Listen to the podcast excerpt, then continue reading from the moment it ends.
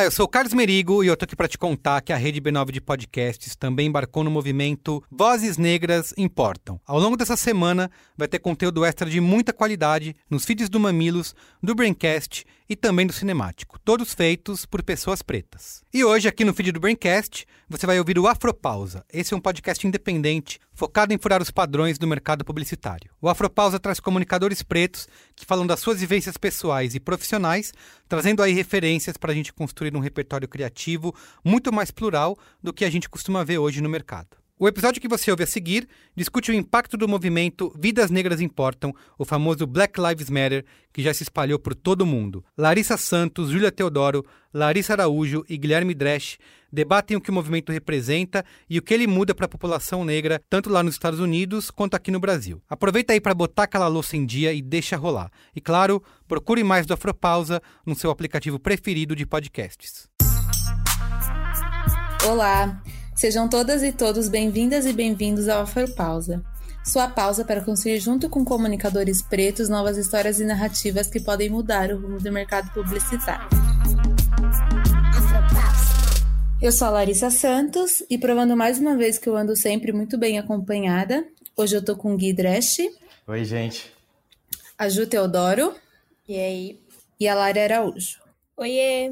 Hoje a nossa conversa ela já começa com uma carga emocional bem pesada, então eu vou, então já vou avisando que pode conter alguns gatilhos para algumas pessoas. Então, se você não estiver bem emocionalmente com tudo que vem ocorrendo, por favor, não ouça. É, então, é isso. O assunto que a gente vai falar hoje ele não é novidade. Geradores de conteúdo e pessoas anônimas vêm falando sobre isso nos últimos dias mas a gente sentiu que a gente precisava falar sobre isso, né, conversar sobre isso com vocês, porque o podcast ele nasceu com o intuito de discutir negritude, comunicação e principalmente as urgências da comunidade negra. E essa é uma das principais urgências, né? Hoje a gente vai falar sobre o que vem acontecendo, como eu falei, no Brasil e no mundo, a partir da morte do George Floyd, que foi assassinado brutalmente por um policial Minneapolis, Aqui no Brasil, isso também não é novidade. A gente teve recentemente o caso do João Pedro, que foi assassinado também por policiais dentro da sua casa. E se você acessou a internet nos últimos dias, certamente você se deparou com algumas publicações ou hashtags Black Lives Matter ou Blackout Thursday, e a gente vai falar também sobre esses movimentos que tomaram as redes sociais nos últimos dias e principalmente qual o papel das pessoas brancas, das pessoas não negras e das marcas na, na luta antirracista. Então a gente precisa falar sobre o George Floyd, a gente precisa falar sobre o peso do racismo e principalmente sobre a responsabilidade das pessoas brancas. Então hoje o nosso papo ele vai seguir uma dinâmica um pouco diferente. A ideia é que a gente converse com Gui, Calari, com a Ju, sobre como eles vêm se sentindo, como eles veem toda essa situação. E a gente pediu também a contribuição de amigos nossos, enfim, do nosso círculo social, para dividir com a gente também como eles têm se sentido nos últimos dias. Então, primeiro de tudo, né, a gente sabe que a raiz do problema que une o assassinato tanto do George Floyd quanto do João Pedro é a mesma, é o racismo.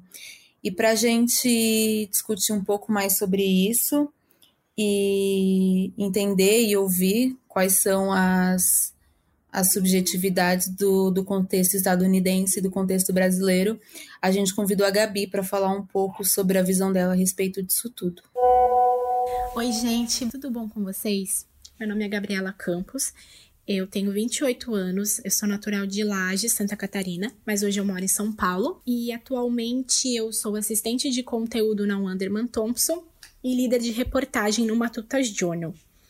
É, as meninas me perguntaram como foi essa semana em relação às cobranças é, de um posicionamento mais efetivo em relação ao racismo no Brasil.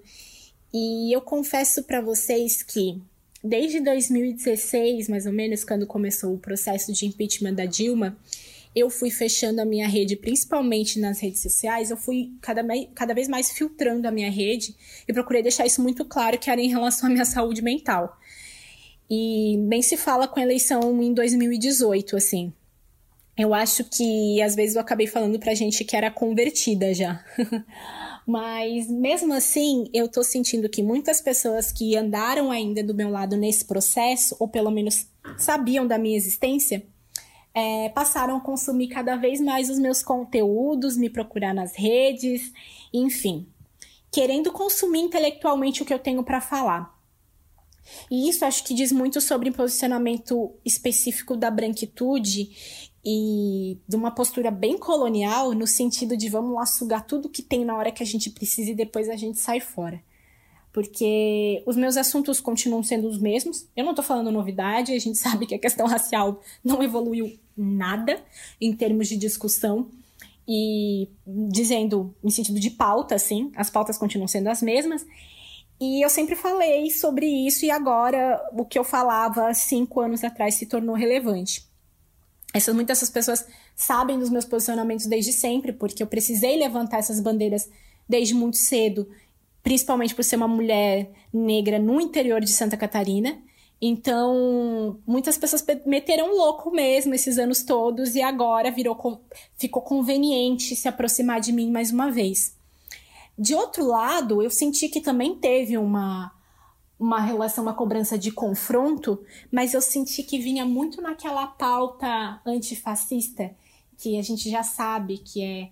Ai, vamos de antifascismo, que antifascismo levanta a bandeira e levanta a bandeira de tudo.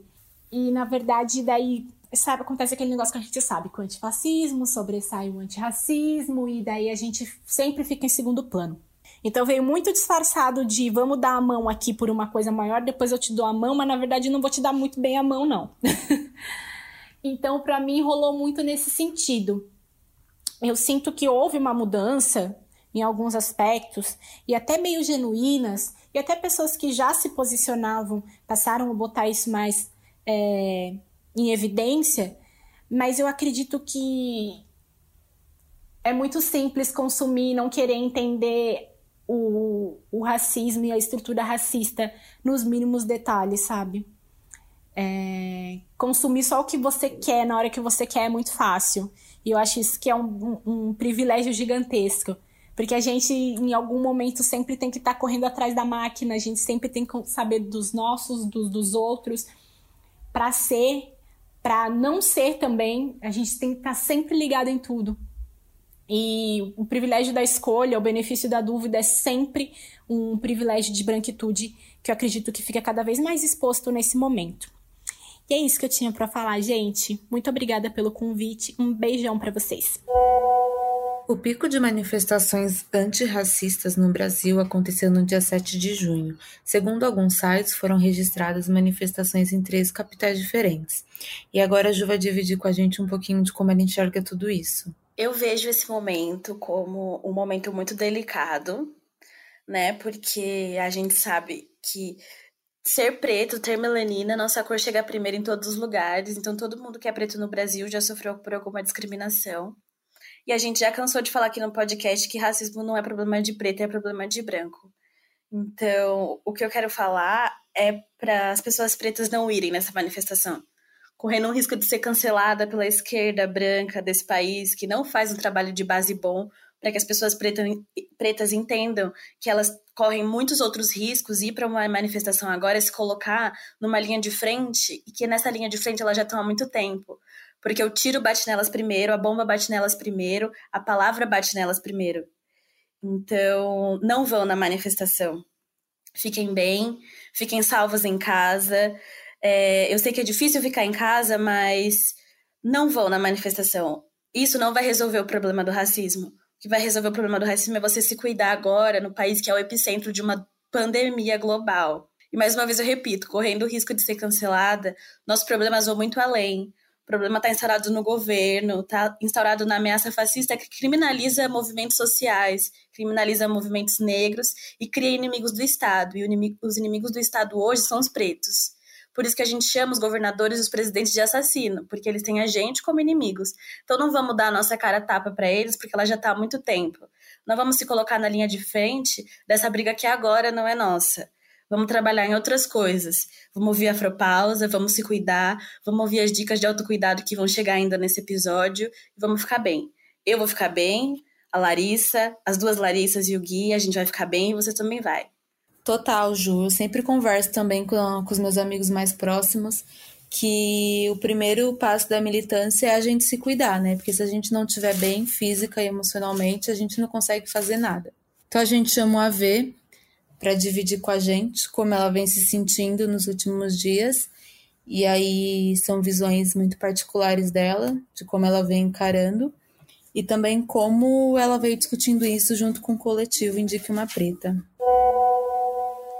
Oi, pessoal da Afropausa.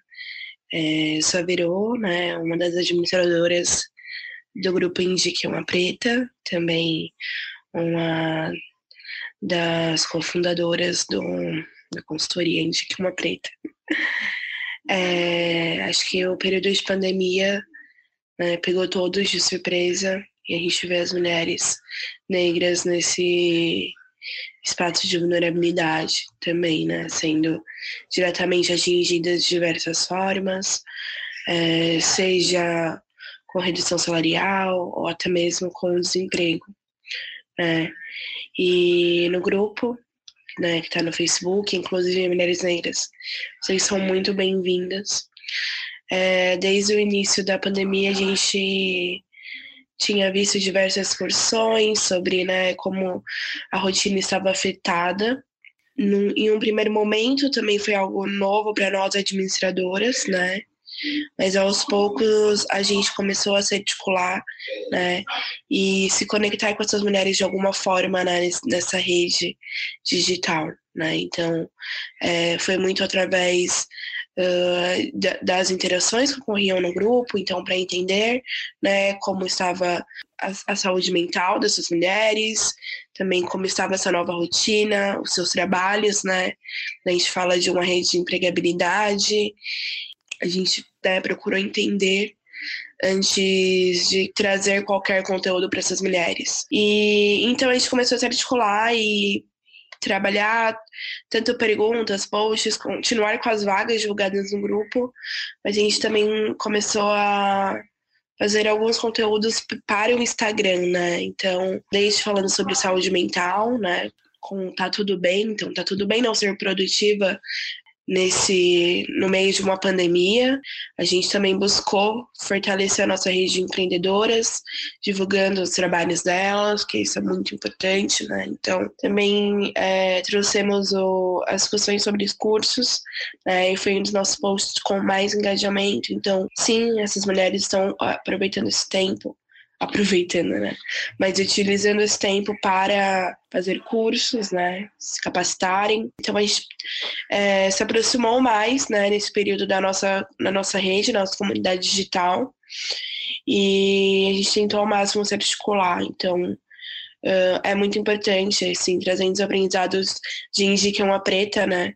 E como Verônica na minha vivência, é, ter uma rede de apoio nesse momento é essencial para a gente seguir. Então, seja para a gente desabafar, conversar, né, é, sobre tudo que tem acontecido, mas também seja para a gente poder divulgar e contar sobre nossos trabalhos, nossos projetos e o que a gente tem pensado para após essa pandemia, né? Então, eu acho que trazendo para minha vida pessoal agora, uh, tem sido muito importante para mim estar ao lado de mulheres negras, né? Então, vai desde a minha terapeuta até meu grupo de amigas, né? No WhatsApp, onde eu conto um pouco do meu dia, como tem sido. Então, acredito que a cabeça das, das mulheres não esteja, uh, dessas, dos homens, né? E mulheres negras não estejam assimilando da melhor forma. Então, esse é o momento para realmente a gente seguir né, em rede é, eu acho que isso também queria deixar como né, trazer isso, enquanto é importante se respeitar, né? Então, respeitar é, o, o, nosso corpo, a nossa mente, entender até onde vai a, a produtividade, é, até onde vai, enfim, tudo que a gente possa fazer no, fi, no físico e no mental. E porque acho que a prioridade é que a gente fique em paz, né? Fique tranquilo. Bom, é isso. Muito obrigada pelo convite, né? Trazer um pouco da, da minha experiência e também experiência, né? Da Indique uma Preta. E é isso. Um beijo. Eu acho que esse é o reflexo do que a gente pode fazer nesse momento, além de só se colocar na linha de frente, como eu falei, né? É se cuidar. E o que você acha, Gui, assim, como você vem encarando esse seu momento, como você está se cuidando? Então, gente, é... vamos lá. Quando, quando eu comecei a pensar como eu estava me sentindo para escrever sobre esse, escrever esse EP, é, eu fiquei muito tempo parado e refletindo sobre tudo que está acontecendo, é, tudo que está acontecendo à minha volta, na política, na pandemia, manifestação, sociedade, trabalho, relações e tudo que está que tá à minha volta, tudo que está me cercando nesse momento. E eu não consigo descrever exatamente meu sentimento que eu tô em relação a tudo isso, sabe? É uma coisa que eu tô que eu tenho muita certeza é que eu tô muito angustiado, que eu tô muito triste, é, com medo de, dessa situação. É, eu nunca sabe quando você se sente perdido, eu nunca me senti tão perdido nesse momento. É, sabe aquela sensação constante que você fica de chorar, que você fica com aquele negócio preso na sua garganta que parece que nunca vai sair? Você fica muito angustiado? é, que você começa a olhar o que está acontecendo na sua volta, que você começa a ver notícias, que você começa a ver vídeos, que você entra nas suas redes sociais, seu, todos seus amigos estão desesperados, que estão maus, que alguns estão chorando, você recebe áudios no WhatsApp, você começa a ficar muito desesperado, você começa a entrar e fazer uma pesquisa é, você não sente nada além que você está morrendo por dentro. Você se sente muito mal em relação a qualquer coisa que está acontecendo hoje. É, às vezes sua fala com você mesmo te afeta. É, já há algum tempo eu venho trabalhando, uh, como eu posso falar, na minha imagem reflexo em outros negros. É como se eu cuidar de outro negro é cuidar de, de mim mesmo. E isso eu acho uma, uma coisa muito importante. É muito complexo, mas muito importante. Porque quando eu vejo um preto vencendo, um preto feliz, um preto conquistando as coisas, eu me sinto bem. Eu me sinto, eu sinto que eu estou conquistando, que eu estou dando um passo, um passo além, sabe? Eu consigo fazer alguma coisa diferente. É, mas e quando é, esse semelhante, esse reflexo que eu tô vendo, ele tá triste, ele tá constantemente de luto, ele tá constantemente chorando, como eu levo essa carga emocional do meu semelhante hoje em dia, sabe? É, para nós pretos, a gente se sente muito, muito pior do que qualquer outra pessoa, porque a gente está sofrendo constantemente, a gente é linha de frente, a gente sempre está apanhando, a gente sempre está sofrendo, a gente sempre está tendo perdas, e isso é uma coisa muito pesada. É muito pesado você olhar para o lado e você, às vezes, não vê uma saída, você não vê uma solução do que, que pode acontecer. Às vezes você acha que a gente está caminhando, que a gente está vencendo, mas a gente toma um baque e volta muito 100 anos atrás. A gente fala assim, putz, o que está acontecendo, né? E como, como eu tô lidando com isso é, é, a parte mais difícil que eu acho desse momento é de compartilhar isso que eu tô sentindo, porque eu sempre fui uma pessoa muito fechada, eu sempre eu sempre sempre tive essa casca de, de não compartilhar o que eu tô sentindo e sempre tá com um sorriso na cara, de sempre tá tudo bem, de sempre vamos continuar, bora, porque a gente não pode parar. A gente sempre teve esse sentimento de, de querer continuar, de querer ir para frente, de querer esconder o nosso sentimento. E esse momento não é para isso. Esse momento é para você conversar com seus semelhantes, é para você conversar com seus amigos, nem que seja um abraço online, vai lá e chama seu amigo para conversar, chama seu amigo para ter essa troca, porque você não está sozinho, tá todo mundo é, meio desesperado, meio pensando nos seus parentes, pensando na sua mãe, pensando no seu sobrinho, pensando no seu filho, o que, que vai ser daqui para frente daquela criança que que a gente não sabe como vai ser daqui 10 anos, daqui 20 anos, porque a gente está passando isso agora e, e eu sinto uma certeza que as crianças daqui 10, 15 anos vão passar isso de novo. Eles vão ter que, que lutar por seus direitos, eles vão ter que falar: olha, a gente está aqui, a gente existe, pare de nos matar, e esse é um sentimento que eu não quero. Eu não quero que eles sintam, sabe? E mas no fundo a gente sabe que vai acontecer. Então eu acho que, que é esse autocuidado e você cuidar do seu semelhante que é muito importante, que ele também vai estar forte para cuidar de você, sabe? É essa troca que, que eu acho muito importante nesse momento. Uh, eu acho que é isso. Obrigada, Gui. e é muito louco, né? Como a gente consegue se ver e ver uns aos outros nos relatos que vocês dividiram porque por mais que tenham algumas diferenças, tem muita coisa parecida também, né? Eu acho que o Gui falou uma coisa que é, que é muito verdadeira, que é esse sentimento de exaustão que a comunidade negra vem sentindo como um todo, né? Se a pessoa está minimamente informada com o que está acontecendo e com o que vem acontecendo com a gente há milhares de anos, tá todo mundo mal e tá todo mundo emocionalmente na aposta. E aí o Matheus, que é um seguidor que acompanha a gente, a gente pediu para ele dividir como ele está se sentindo nesses, nesses últimos dias, como ele vem encarando as coisas que vêm acontecendo. Bom, me chamo Matheus Salatiel. Todos esses acontecimentos, eles me trazem muita dor, sabe? É difícil demais acompanhar cada caso de racismo e não sentir uma agonia profunda. E assim, como se já não tivesse nada para nos matar, né? Nós estamos no meio de um epicentro de uma pandemia que ela por si só já escancara o racismo, né? Mas assim, por outro lado, eu tento manter a esperança viva. E uma das formas que, que faço é revisitando a história dos nossos antepassados. E assim, a minha válvula de escape está sendo escrever textos que revisitam a história do negro no Brasil e assim eu consigo entender o legado da escravidão, sabe? E assim, a história dos nossos antepassados, eles nos ensinam demais como resistir à opressão, como manter viva a nossa memória.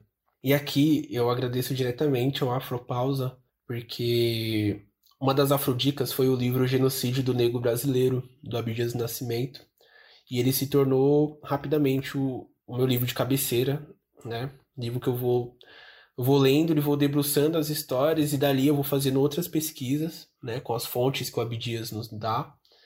E é incrível porque o, o livro ele é do final da década de 70. E mesmo passando tantos anos, ela continua extremamente atual, né? O projeto de embranquecer o Brasil, ele persiste. E a gente precisa resistir. Porém, por outro lado, eu me sinto muito vulnerável e eu vou percebendo como a vida negra, em especial, ela é um sopro. E um caso que me deixou muito agoniado e mexeu diretamente comigo foi a morte do menino Miguel. E, gente, a história dele se confunde muito com a minha e com tantas outras histórias negras, né? A minha mãe, ela é diarista, ela me criou sozinha, mãe solteira, então era muito normal eu ir com ela nas casas que ela ia trabalhar. E assim, poderia ser o meu caso no lugar do Miguel, poderia ser um Mateus, né? Ou então de tantos outros filhos, né, dessas guerreiras que se desdobram para criar sozinhas os seus filhos, criar, trabalhar, educar.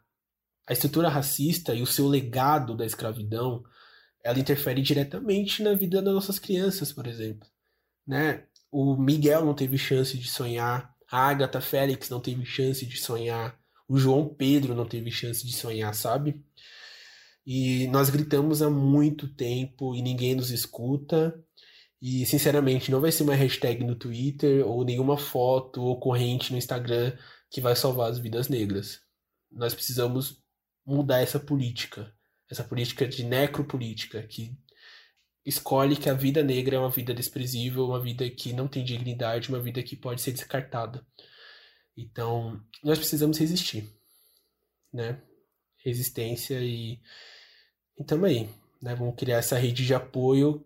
Ela é importante demais para nos manter vivos, né? Manter nossa memória viva.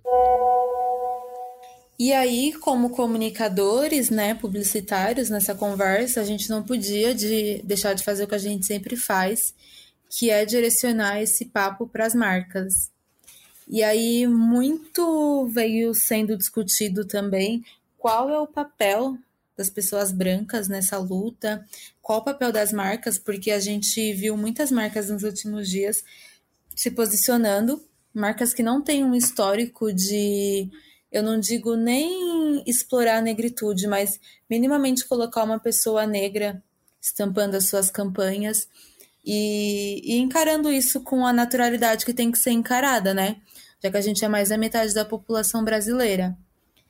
E você, Lari, conta pra gente um pouco como você vê o papel das marcas nesse momento tão delicado. Eu acho que, puxando até o que você acabou de falar, é um momento muito delicado com a forma de se posicionar, se realmente vai se posicionar, se realmente o contexto tem verdade, porque a gente vê muita coisa e dentro do que até acho que o Gui falou em um dos episódios, a gente sabe quando um assunto é verdade ou não. E é algo que me que pesa muito, não só para mim, mas para as pessoas no modo geral, é quando a gente não vê verdade nas coisas. Então, aconteceu um caso de um dono de uma empresa. Ele se manifestou e aí ele, ele cometeu uma série de erros, eu acho que nesse, nessa, uma, nesse posicionamento que ele teve. Ele fez um post totalmente em inglês, né? E aí a gente entra numa realidade de que apenas 5% da população fala inglês, esse 5% não é a população negra. Sabemos que quem tem acessos e quem teve esses privilégios não são as pessoas negras. Então, ele fez um post para falar sobre a população negra, mas não falou com a população negra em si. E é, isso eu acho que foi nem o começo, assim, dos questionamentos que ele teve. A galera começou a perguntar, por exemplo, quantas pessoas negras trabalhavam lá e ele não soube responder, porque realmente não tem. Aí ele começou a levantar dados do, da empresa, porque é por ser uma multinacional, do, dados da americana, e aí depois ele veio e falou que apenas na empresa dele acho que tem 6%, mas as pessoas começaram a mesmo assim questionar, sabe, quanto elas têm em cargo de um cargo superior, e eu acho que isso é muito importante, assim. É, eu vejo muita marca principalmente nesse momento, eles estão no momento de se posicionar de uma maneira acho que meio fictícia eles falam, tipo, ah, segue esse perfil, acompanha essa rede, e a gente sabe que a galera, que a própria marca que divulgou não segue. Então é muito delicado a gente falar que as marcas estão tomando um posicionamento quando elas não estão. Então, eu estava conversando com a Xongane esses dias, ela falou para mim: "Ah, eu fui indicada acho que por tanta gente, tipo, eu ganhei muitos seguidores, isso pra gente como pessoa preta é ótimo, porque de um certo lado a gente está tendo um benefício, abrindo aspas, mas essas pessoas que me indicaram, tipo, nenhuma delas me segue, sabe? Então é um conteúdo que não é verdade. E aí volta naquele contexto que a gente sempre bate na tecla, tipo, até onde as pessoas realmente estão dispostas a se comunicar com pessoas pretas. Eu acho que é muito delicado. Amiga, deixa eu te fazer uma pergunta. Pra mim? É. Pode fazer. Tipo, você falou que as pessoas pretas estão ganhando vários seguidores e, tipo, você falou que tava conversando com a Shongani. Como você acha que ela e essa galera se sentiu por ter ganhado muitos seguidores agora?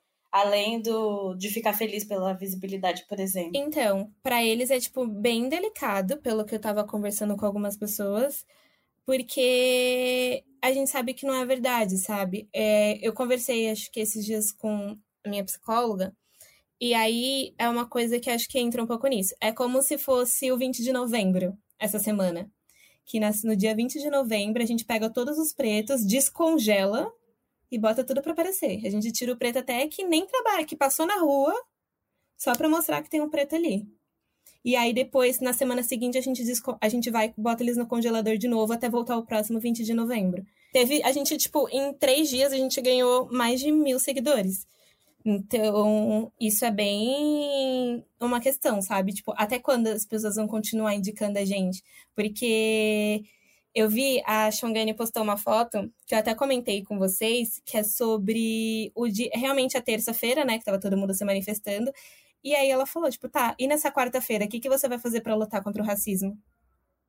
E aí, o que, que as marcas vão fazer? Então, tipo, e você, pessoa que tá ouvindo, o que, que você vai fazer para lutar contra o racismo, sabe? Eu vi algo bem positivo, um posicionamento muito legal, inclusive Ju pode falar depois sobre isso, que foi o que a Avon fez porque é algo que a gente estava até pensando em fazer com algumas marcas que eu atendo em si, que é tipo, a gente vai se posicionar com verdade, sabe? Não adianta eu falar só essa semana que eu tô fazendo alguma coisa legal, mas sendo que antes eu já não fazia nada. Então, tipo, o Avon, ele tem um processo em relação com pessoas pretas há muito tempo. Teve a Noite da Beleza Negra, então, tipo, tem vários eventos e vários conteúdos, mesmo que a forma que eles se posicionaram foi uma maneira extremamente coerente. Então, não tem, não tem como uma pessoa chegar e cobrar, tipo, quantos pretos tem aí, porque a gente sabe que, as pessoas, que tem uma representatividade dentro da marca, tanto internamente quanto externamente. É, eles se posicionaram para falar que, independente de ter feito campanha com pessoa preta, eles ainda falhavam muito. Acho que esse é muito o papel da marca agora e da pessoa branca, é, é assumir que falha, assumir que mesmo tendo lido o que é lugar de fala, ainda precisa aprender muito, né? Então, acho que é tudo isso que você falou, Lari. A gente ganhou seguidores, ganhou visibilidade, então agora ou eles vão aprender Tipo, vai ser uma escolha, aprender ou só continuar. É, é aquela, agora eles têm as fontes, é, tipo, todo mundo divulgou, todo mundo sabe que existem essas fontes, que a gente tá aqui. É, a gente é um meio de comunicação, a gente ensina, só que assim, agora eles têm que procurar e continuar mantendo esse, esse senso de, de curiosidade de querer aprender, de querer sair dessa, dessa mesmice que eles vivem. E será que realmente eles estão dispostos? Porque, tipo, por exemplo, acho que o Paulo Gustavo, ele ia deixar o perfil dele pra Jamila Ribeiro, para ela tomar conta do, do Instagram de, dele. E ela só ia gerar conteúdos em relação, tipo, não só em relação à negritude, mas ela ia gerar conteúdos que ela achasse coerente para as pessoas poderem acompanhar, sabe? E eu achei isso muito positivo. A Tata Werneck disponibilizou o perfil dela para Linda Quebrada. Eu acho que é assim, sabe, que a gente começa. É, tal, eu não sei o que vai acontecer, como vai repercutir tudo isso, porque a gente não viu grandes coisas dentro tipo, desses perfis, uma movimentação tipo live ou algum, algum, conteúdo assim. Mas eu acho que isso poderia acontecer também, sabe? Mas não só essa semana, é esse o ponto. Tipo, não vamos fazer dessa semana uma semana de 20 de novembro, sabe? A gente tá cobrando, a galera tá vendo que as marcas não estão tão, não tão com verdade, porque essa pessoa que postou e nem segue, ela tá sendo cobrada. Tipo, você tá indicando uma, um perfil que você nem segue, que você nem realmente acompanha.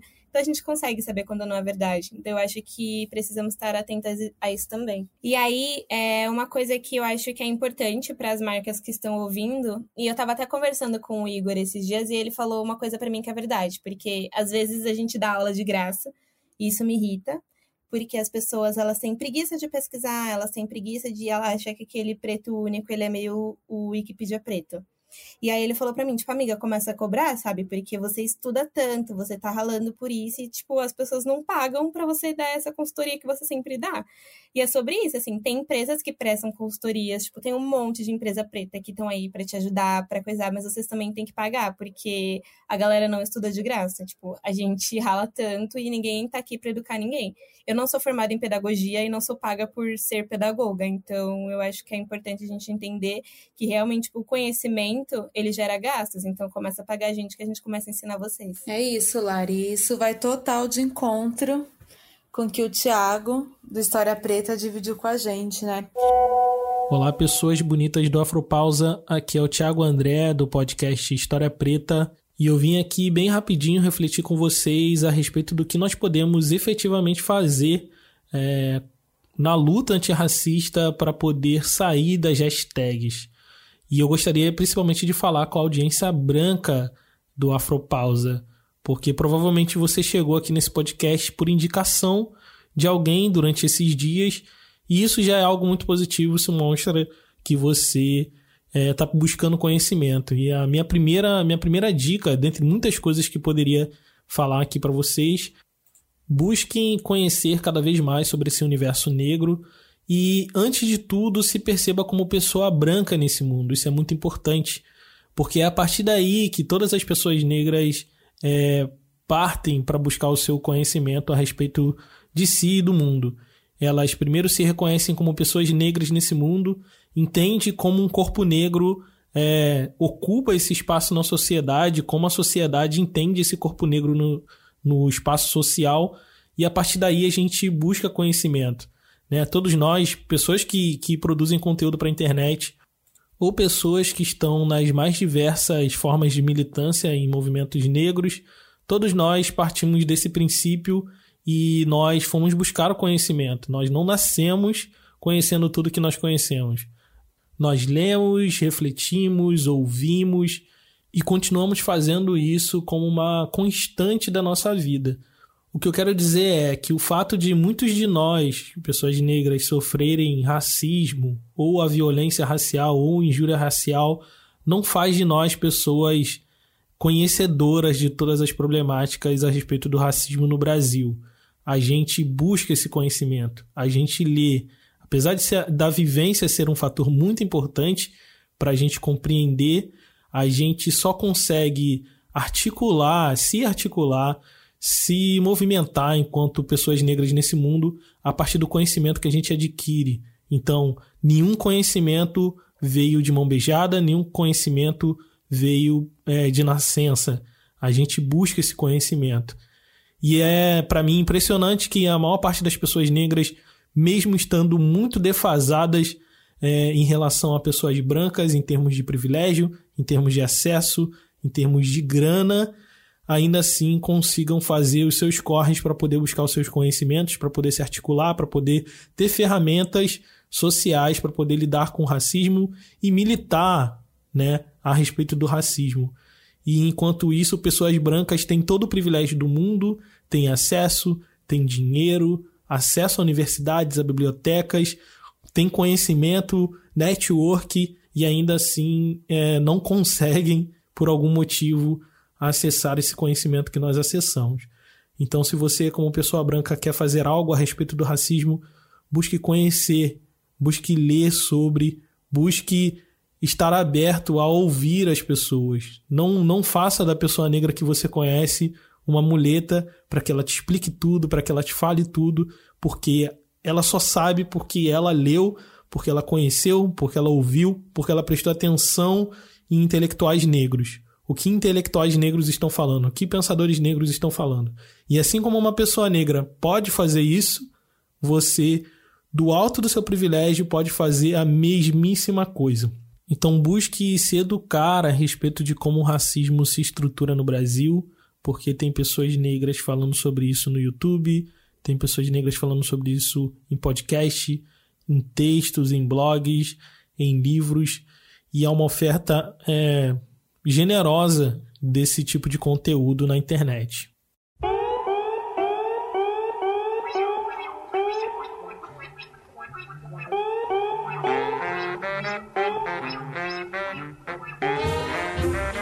Então é isso.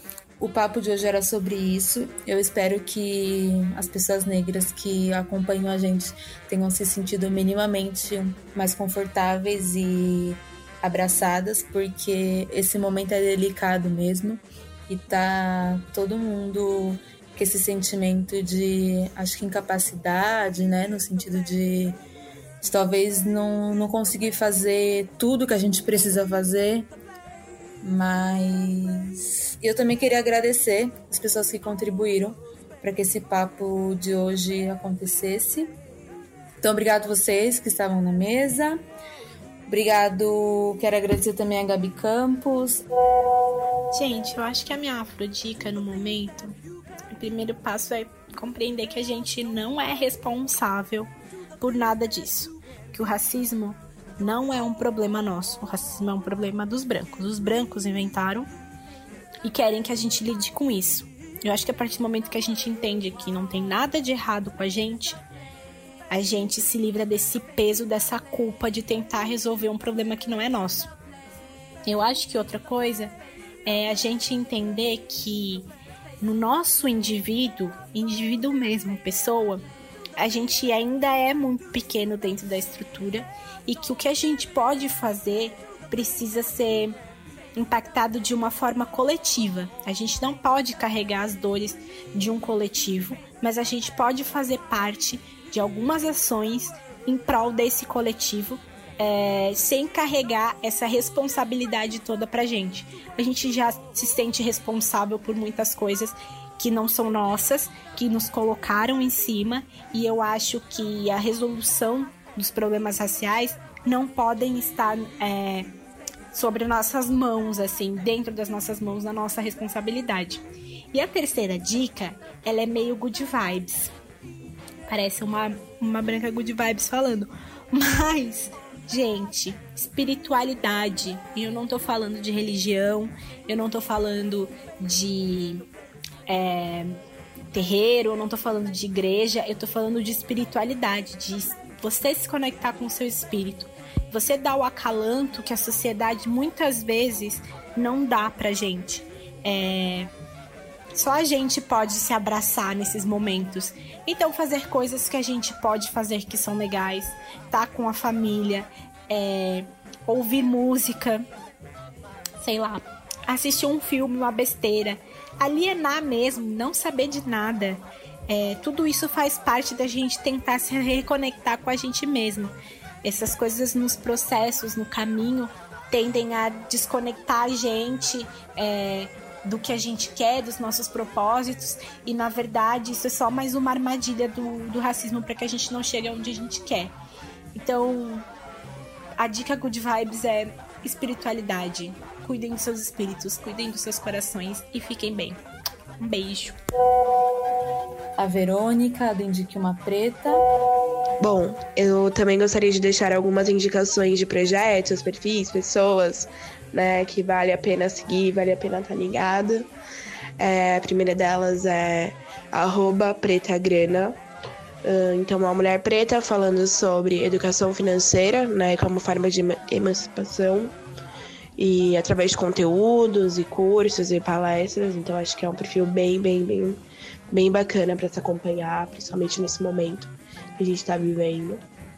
Né? Nesse, nesse momento a gente tem que começar a pensar sim sobre educação financeira, porque afinal o dinheiro também é coisa de preto, né?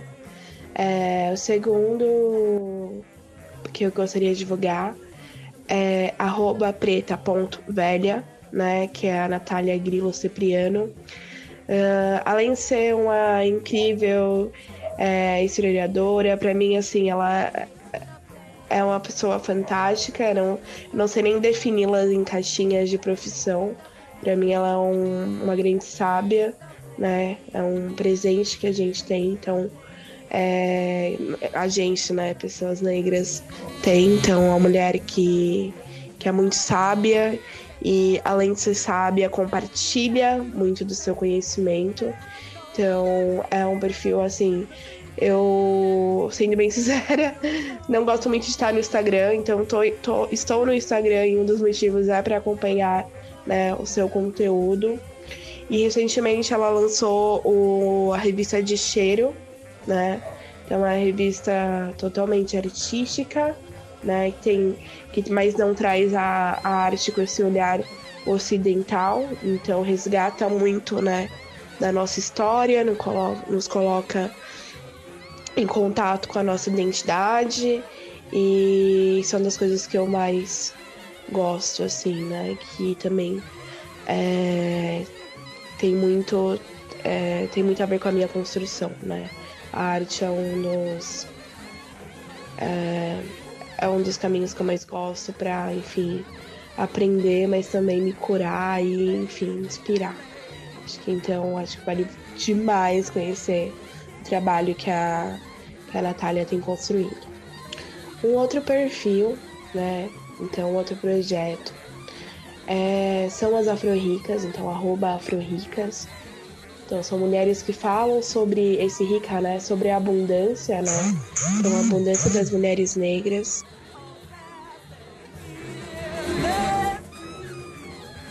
Um outro projeto é, são as afro-ricas, né? Então, são mulheres negras também falando sobre carreira, né? Mas também falando sobre desenvolvimento pessoal, né? Um trabalho incrível, né? Onde elas trazem é, muito dessa abundância né? das mulheres negras, todos os aspectos possíveis, essa possibilidade do circular, essa possibilidade de enfim, dessa riqueza, mas não é uma riqueza eh, necessariamente material, né? Passa pelo material, mas é essa, essa riqueza em todos os aspectos possíveis, né? Que a gente possa ter. É, então é bem bacana, tem um conteúdo muito, muito, muito, muito incrível, né? E tem aula de yoga lá, gente. Então, é, quem tiver, né? Quem gosta muito da prática, enfim, estiver exercitando durante a pandemia, acho que vale super acompanhar e além dos outros conteúdos incríveis. Bom, é isso. Eu, isso aqui é só um 1% de tudo que eu acompanho, que eu acho válido indicar. Mas eu acho que são perfis incríveis, assim, que eu não poderia deixar de falar. Um beijo. O Matheus Salatiel, que acompanha a gente. Galera, o momento mais importante do, do podcast Afropausa, que são as afrodicas, as famosas afrodicas. E a minha afrodica vai ser um filme que, se eu não me engano, ele é de 2017. E eu não me recordo se na época do lançamento ele teve muita repercussão. Ele tá um pouquinho escondido lá no catálogo do Netflix. Demorei um pouquinho para achar. Eu assisti recentemente. E o nome dele é Bem-vindos a Mali Gomô. É um filme sobre um médico congolês que recebe uma proposta para trabalhar em uma cidade extremamente conservadora, extremamente racista do interior da França.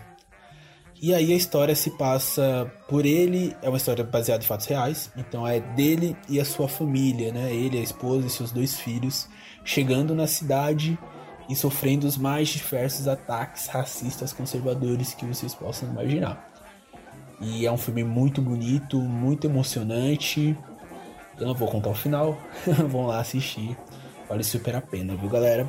Isso aí, bem-vindos a Mari Gomô e o Thiago do História Preta. Aproveitando o ensejo, deixo aqui como dica para essas pessoas que querem saber como fazer algo, é, o livro da Djamila Ribeiro, que se chama Pequeno Manual Antirracista, é um livro da Companhia das Letras, está disponível na Amazon como forma de e-book por apenas 10 reais, se eu não me engano, menos de 10 reais. É, é um livro muito curto, com menos de 100 páginas, em que ela separa por tópicos ali o que você pode fazer para ajudar é, na luta antirracista. E, como o próprio nome diz, é um manual antirracista, um pequeno manual antirracista. Então, faça bom proveito, é uma, uma leitura muito fácil, muito rápida. E é isso. Fica aqui minha dica e até a próxima. E hoje, além das afrodicas, né, além das contribuições do, dos nossos colaboradores de hoje, a gente tem a dica também da Aline, que é uma psicóloga e que deixou pra gente um recado de como a gente pode se cuidar nesses dias. Olá, eu sou a Aline Campos, mulher negra, psicóloga. Sou integrante da coletiva Roda Terapêutica das Pretas, que é uma coletiva de psicólogas negras que propõe atendimento psicológico para mulheres negras.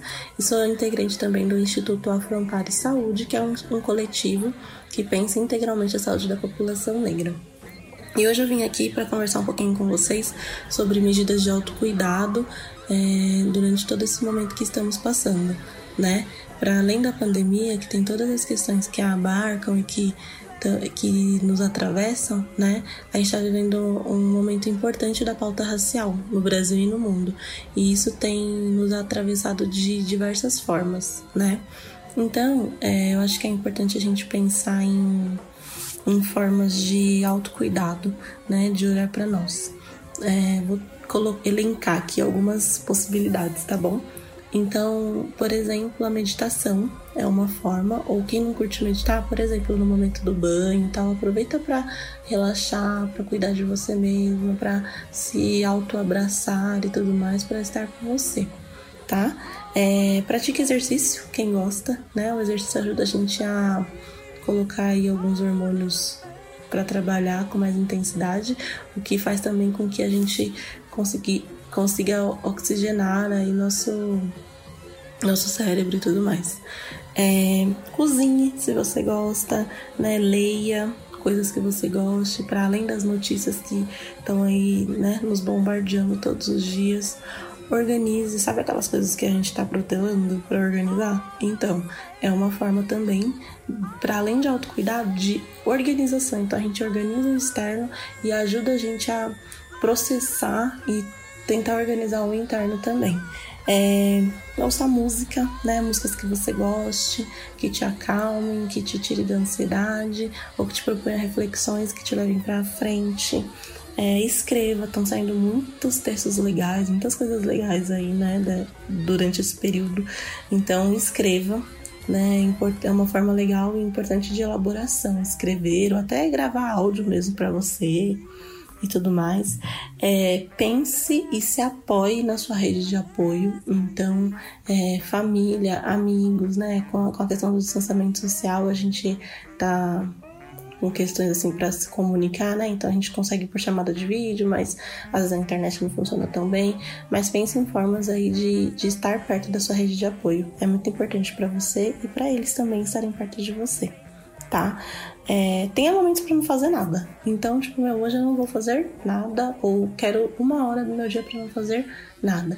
Não ficar olhando para celular, para computador, para televisão, não quero ler, não fazer nada importante também. Estabeleça uma rotina, então é, muitas pessoas estão em home office, né? É, então estabeleça um momento de trabalhar, um momento de é, ficar com você, um momento de estar com a sua família, com quem você mora, com seus amigos, porque é importante, até pra gente conseguir estabelecer uma rotina de sono, que é super importante e sei que tem sido difícil às vezes dormir durante esses dias, né? E gente, se possível, faça terapia. Entendo que às vezes a terapia é um negócio que pesa no orçamento, mas acho que é uma coisa muito importante e que a gente consegue. Hoje tem muitos coletivos e até psicólogos individualmente propondo atendimento à pressa social. E a terapia é um, é um espaço importante assim para nós, tá? Então, se possível, façam terapia. E por último, gente, é, tá tudo bem não estar bem, né? Acho que essa frase tem sido falada, já vi algumas vezes aí nas redes, mas é sobre isso. Tá tudo bem não estar bem o tempo todo. É, seja gentil com você. Então, acolha-se, tá bom? E cuidem-se, gente. Um beijo. Lembrando que o nosso podcast não é sobre regras, é sobre conversas. Então, qualquer dúvida, qualquer sugestão, manda pra gente no Instagram ou no Twitter no arroba afropausa.